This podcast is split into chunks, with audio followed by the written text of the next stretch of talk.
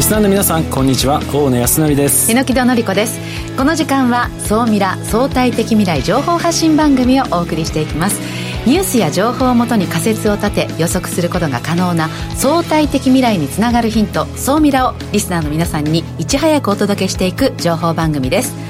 パーソナリティは大野康則さんです。よろしくお願いします。よろしくお願いします。そして日本能率協会総合研究所マーケティングデータバンクエグゼクティブフェロー菊池健二さんです。はい、えー、菊池健二です。今日もよろしくお願いします。今日は推し活について取り上げたいと思います、うん、よろしくお願いします。よろしくお願いします。さあそして本日未来コンパスゲストはこの方です。アキッパ株式会社代表取締役社長 CEO の金谷元気さんです。こんにちは。よろしくお願いしますよろしくお願いします。あのアキッパはまあ事前に予約駐車場を予約できるサービスだったりだとかオーナーさんが簡単にですね自分の駐車場を貸し出せるようなサービスを展開しておりまして並みいる競合を差し置いてですね今業界トップの地位におりましてその秘密にちょっと今日は後半迫りたいなと思っております。楽しみにしています。この番組は YouTube でも配信しています。YouTube はラジオ日経の番組サイトからご覧いただけます。こちらもぜひチェックしてください。それでは番組スタートですこの番組は日本能率協会総合研究所あつらえの提供でお送りします。総ミラートレンド。総ミラートレンド。このコーナーはビジネスの最新ニュースを大野さんがピックアップそして解説していくコーナーです。今週はどんなニュースでしょうか？はい今週なんですけれども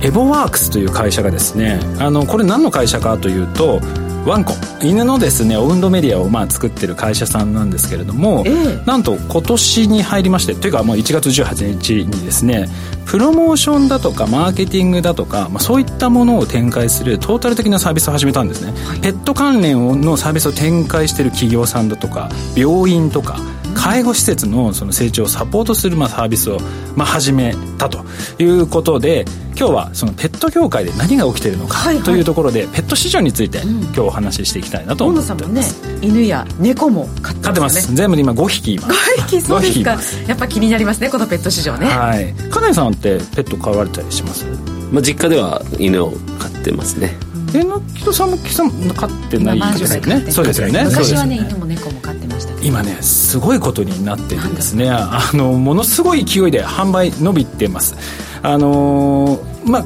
今までちょっとこう右肩ゆっくりって感じだったんですけどコロナになってですね、はい、急激に成長しましておそらく多分家にずっと一人でいるのが寂しいから、はい、ペットを飼う人が増えたのかなっていう気はするんですけどこれはモルモットみたいなものとかこういろんなペットですね。そうですね。はい、はい、全てのものを入れたものなんですけれども、うん、2020年、えー、からまあ顕著にガッと増えてきてると、ええ、で大体今2800億から2900億ぐらいのまあ市場にこうなりつつあるというような状況です、うん、で四半期別に見てもですねやっぱりあの緊急事態宣言が発令外れされたところあたりからですねぱり急激にこのペットの市場っていうのは伸びてまして今8期連続でまあ増加をしてきているというような状況状況ですと。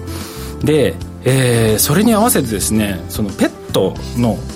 に使うお金、質の量もですね やっぱりもう年々増えてましてペットフードだとかペット用品とかですねもうイオンさんですとかそういうホームセンターに行くと売り場が年々拡大してるんです あんまり行かないと思うんですけど。お犬様市場っていうのはねケーキとか売ってるんですよ。いやそうペットのね食品もねその子のためのものがねそうなんです。す,、すごいなと思って。しかもそれが1個1500円とクリスマスの時とかもすごかったんですよ。なのでそういった形でそのペットにお金を使う人たちっていうのが本当に今増えて始めてるというような状況です、はい、でそれに合わせて病院も増えてるんですよね。保険もありますしね。はい、うん、あのー、やっぱりもう家族に近い存在になってきてるので、やっぱりあのサービスの高いレベルの病院だとか、そういうものを求めるユーザーっていうのがどんどん増えてましてこのペットの数っていうのも今どんどん増えてきてるという状況です。で今その全体的にこう見てみるとやっぱりもうペットって家族同様の存在になってきてるのかなと。で、ね、それに合わせてですね先ほどおっしゃったように保険だとか、うん。ホテルのサービスだとか。うちの近くにあります。あるんです犬もっていう犬と一緒に犬も一緒に泊まれる犬もっていうホテルがあります、そしてねまた高いんですよそういうところが、ね、そうですね。高いんですよ、うん、私もやっぱり泊まれるところってやっぱ少ないので、はい、やっぱそういうところ行っちゃうんですけど、なかなかねいいお値段なんですよ であとやっぱりあの葬儀っていうところの市場も今拡大していて今までだと結構まあ質素な感じだったんですけれどもやっぱり家族を送り出したい見送りたいというところでこの辺の市場もまあ非常に拡大してきているということで、まあ、全体の、えー、市場規模というのがどんどん高くなっていると。これは日本だけのこと？いやそれがですね世界はもっとすごくてですね、はい、中国が特にすごくてですね2021年度の、まあ、中国都市部のペット市場の規模でいくと約もう6兆円ぐらいの勢いで成長してきてましてこれ、えー、わずか12、年の間にもう倍ぐらいついこの間まで3兆円とかそんなレベルだったんですけどそうですか。そうなんです。日本はまだまあ3000億とかそれぐらいなんですけれども。日本の。そうなんです。20倍もう6兆円しかもこれ都市部だけなのでこれから郊外とかっていうところももしそういうペットを飼う需要っていうのが上がってくると、はい、これがどんどんどんどん高くなってくるんじゃないかということで、まあそういうのもおそらく見据えて、まあ、冒頭でご紹介したあエボワークスっていう会社がですねこの B2B のマーケティングサービスを展開したっていうのはやっぱりこういう市場の拡大に合わせてそういうオーナーさんとかそのペットを飼ってる人をサポートするのではなくそういうのをサポートする医療機関とか介護施設をサポートするサービスを始めるということで、まあ、今後そのペット市場っていうのはどんどんどんどん多様化していく市場なのかなというふうに思っているので、まあ、それぞれに合わせたビジネスチャンスが今後広がっていくんじゃないかなと思います、はい、ここまでは総ミラトレンドでした。一旦 CM です。相対的未来情報発信。総ミラ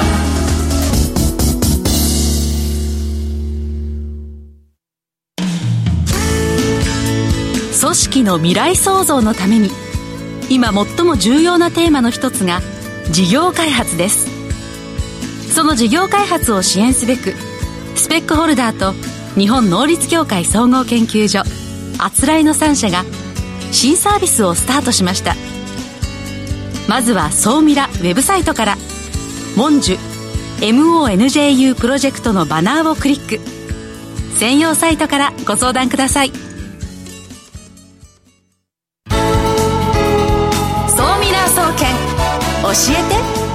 菊池所長。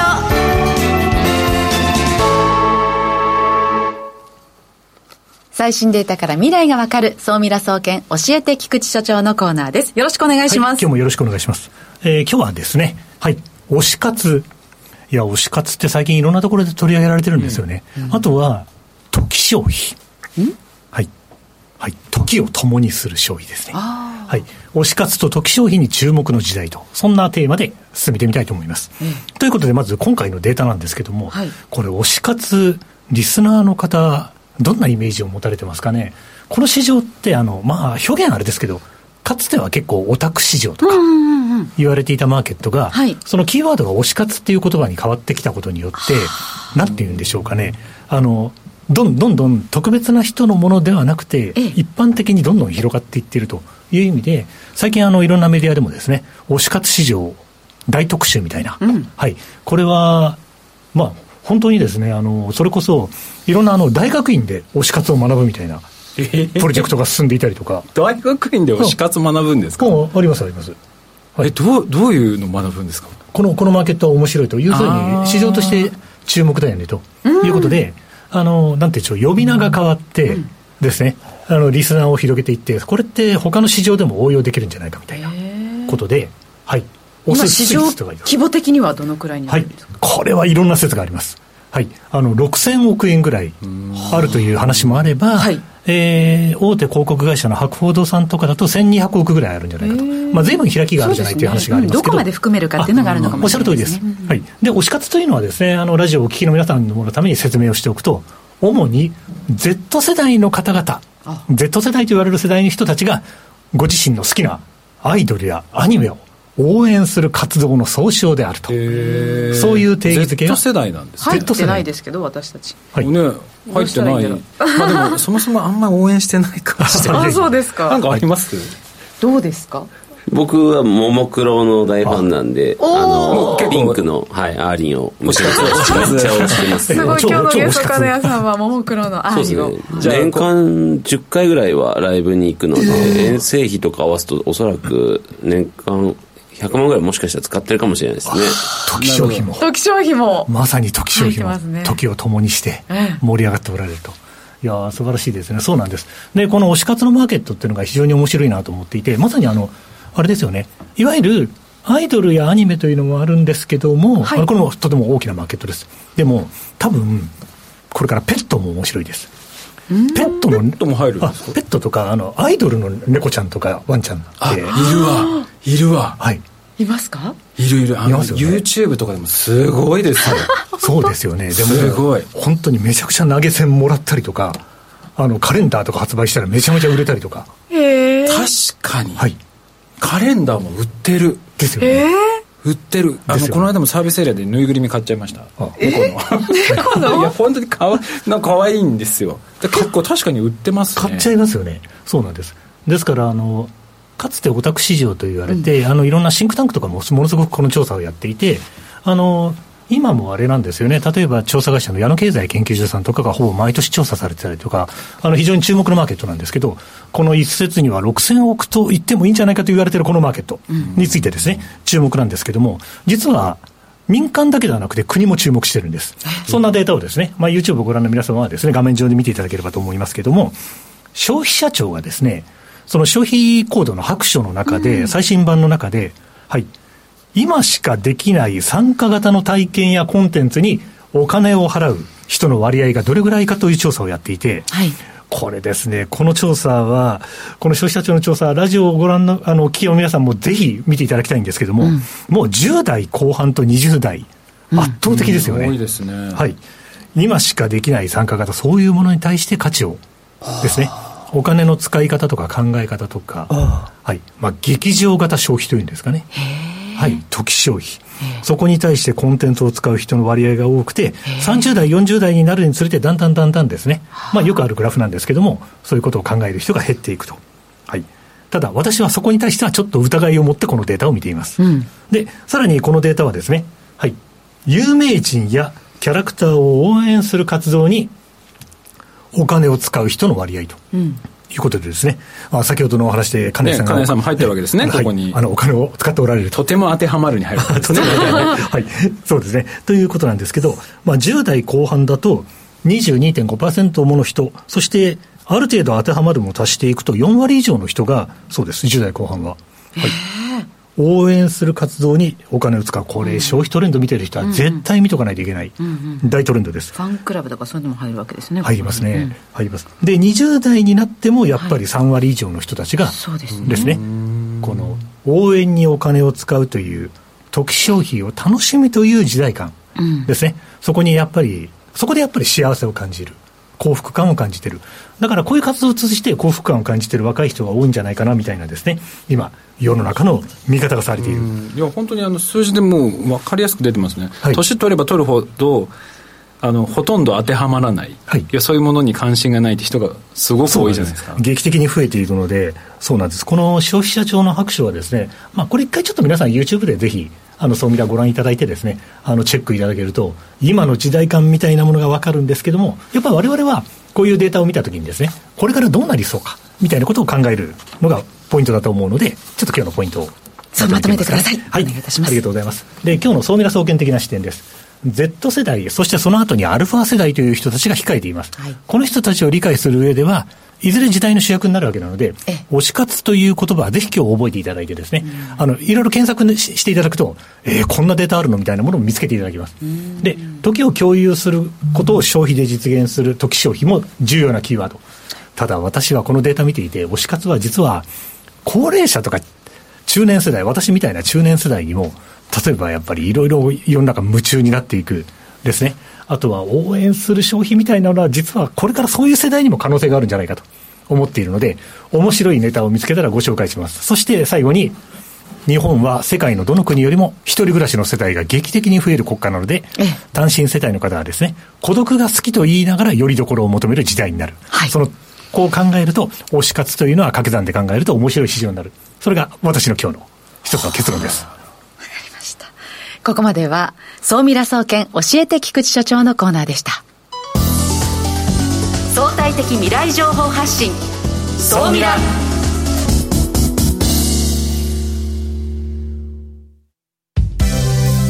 ここで、JMA システムズグループのあつらいからのお知らせです。ウェルネス経営にもっとワクワクを企業のウェルネス経営を強力にサポートするウェルネスエールウェルネスエールは従業員の健康管理をアプリで行う法人向けサービスです。健康管理をチームで楽しみ意欲的に参加する。だから続く。新しいウェルネス経営の形をウェルネスエールが提供します。詳しくはウェルネスエールで検索。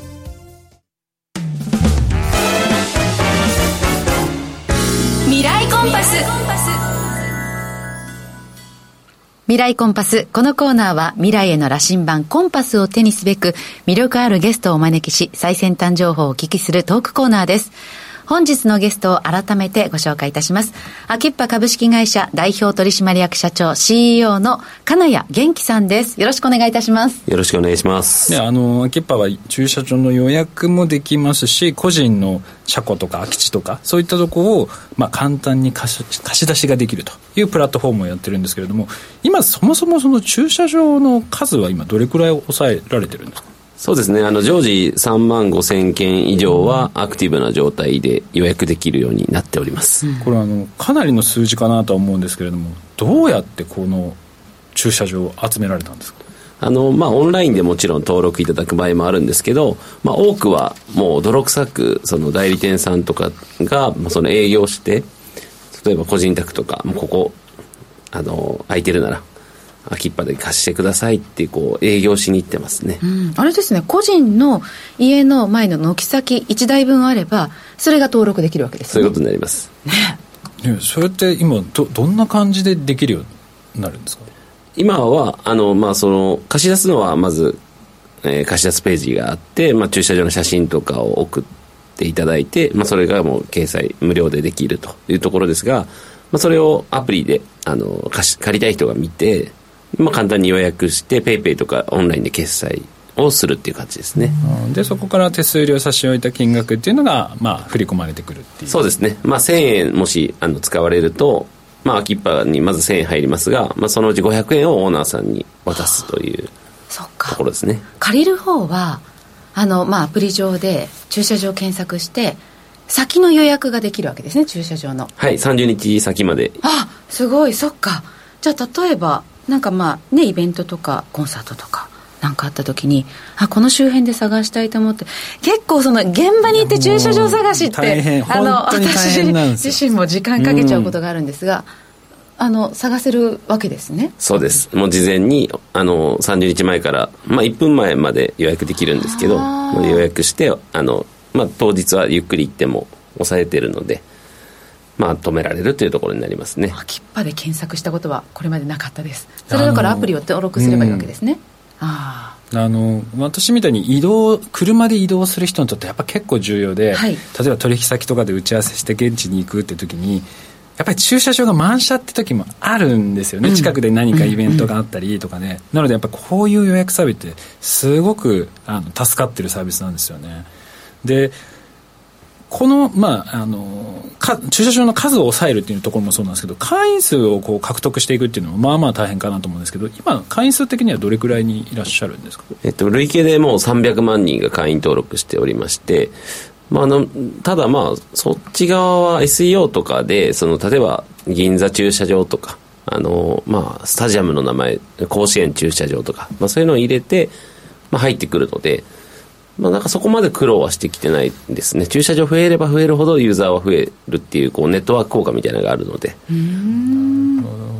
であとはなんか自治体さんとかそのスポーツチームとも連携されてるということなんですけども具体的にどういう取り組みをされてるんですか、まあ、いくつかあるんですけど例えば J リーグの名古屋グランパスさんであればトヨタスタジアムってところが駅から徒歩30分ぐらいで、まあ、車で行かないと結構こう大変なんですけど、まあ、駐車場が全然足りなかったというところで、まあ、その周辺に代理店さんと一緒に1300台こう抑えて、まあ、それを名古屋グランパスさんが、えー、ホームページのアクセスページで、えーまあ、秋っぱのリンクを貼っていただくというこういう連携であったり他にもその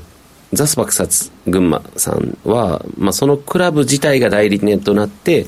駐車場を開拓していただいてて、まあ、そこをサポーターさんが試合の日に使う、まあ、そういった、まあ、いろんな連携があります。すごい。トヨタスタジアム結構遠いですからね。ああそうですか。あ名古屋グランパス。一応名古屋グランパスサポーターとして申し上げてもちょっと、はい、ちょっと距離があるんですよ。そうですよね。そうなんですそうなんです。そっか。いやあの集客のためにはやはりその駐車場の用意って本当に必要なことですけど大きな駐車場をその作るってなかなか大変です。でも秋っぱってその結局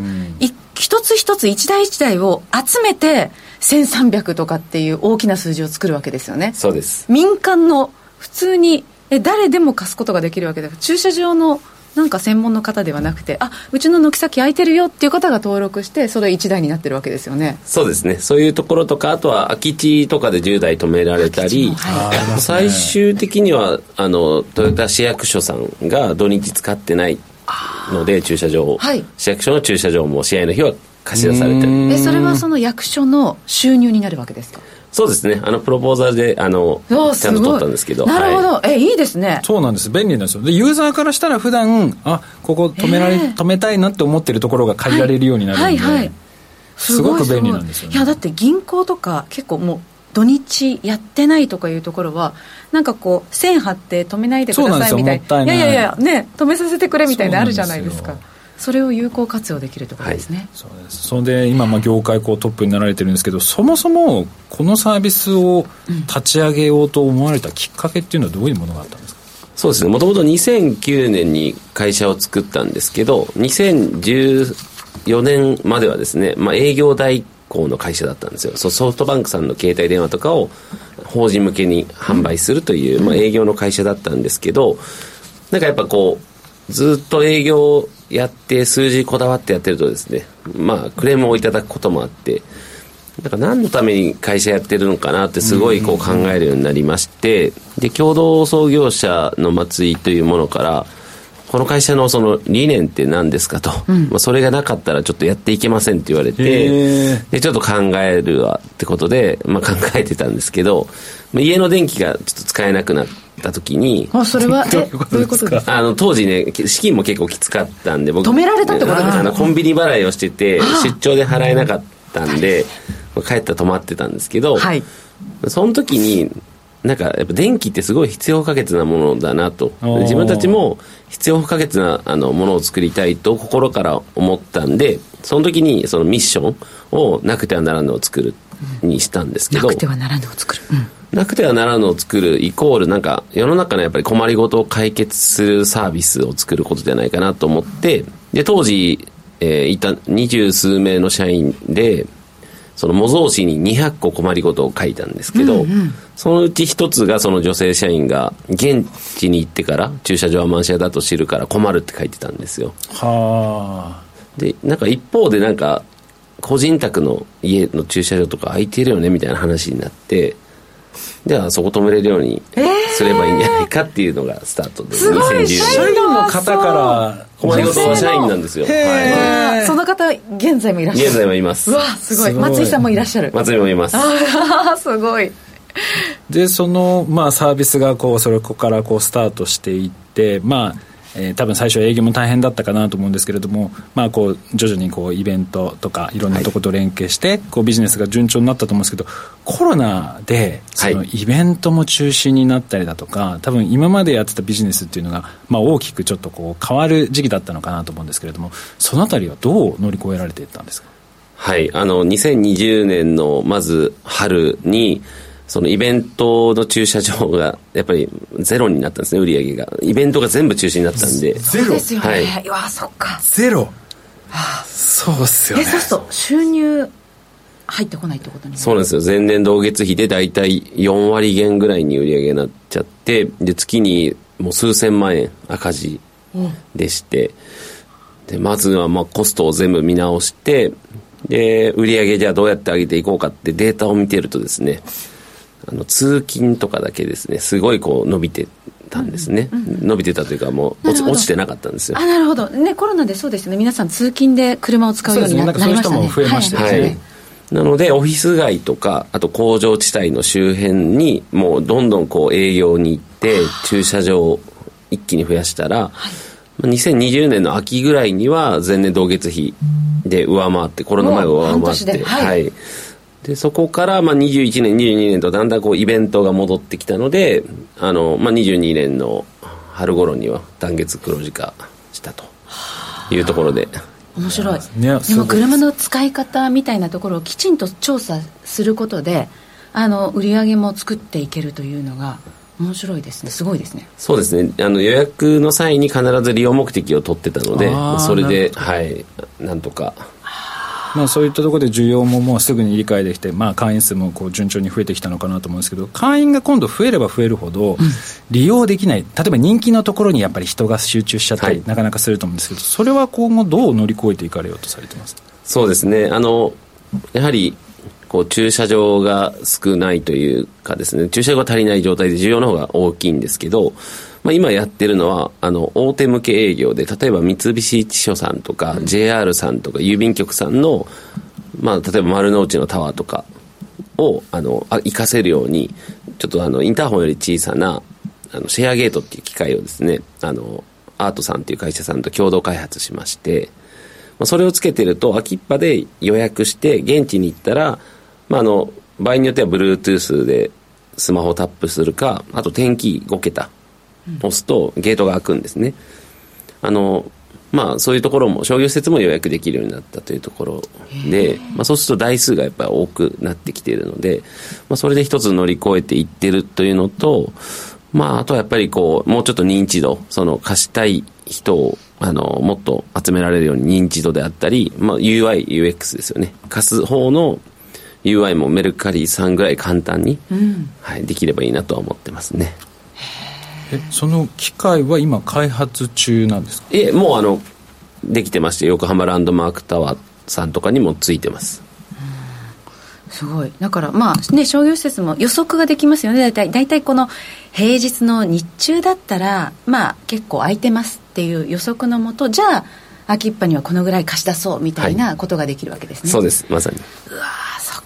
いやいろいろいろいろ考えられてるんですよね。だからこそ多分業界でナンバーワンの位置を獲得できさらにちゃんと黒字化してる。その大手も本当にいろんなところが参入してきてるんですけどそこに負けずやっぱりちゃんとその地位を確立できたっていうのはきっと加大さんをはじめとする皆さんがすごい戦略的あとお客さんはやっぱりすごい見てらっしゃるんだろうなっていうふうには感じましたね。あと駐車場ビジネスは今後多分伸びる可能性っていうのはかなり高いかなと思ってまして、特に国内だけでなくて海外も含めて、うん、あの成長する可能性が非常に高いかなと思ってますのでこれからのビジネス展開非常に楽しみだなと思っております、はい、えー、本日のゲストはですねアキッパ株式会社代表取締役社長 CEO の金谷元気さんにお越しいただきました。ありがとうございました。ありがとうございましたさあここまでは未来コンパスのコーナーでした。来週はですねヤフー株式会社の佐野光さんに来ていただいてですねエンジニア育成スクールをついにヤフーが開業すると。学校ですよ。なんでヤフーが学校を開業したのか、まあ、その理由ですとか今後の戦略についてお話を聞いてみたいなというふうに思っております、えー、今週も榎田さん菊池さんありがとうございました。ありがとうございました。この番組は日本能率協会総合研究所あつらえの提供でお送りしました。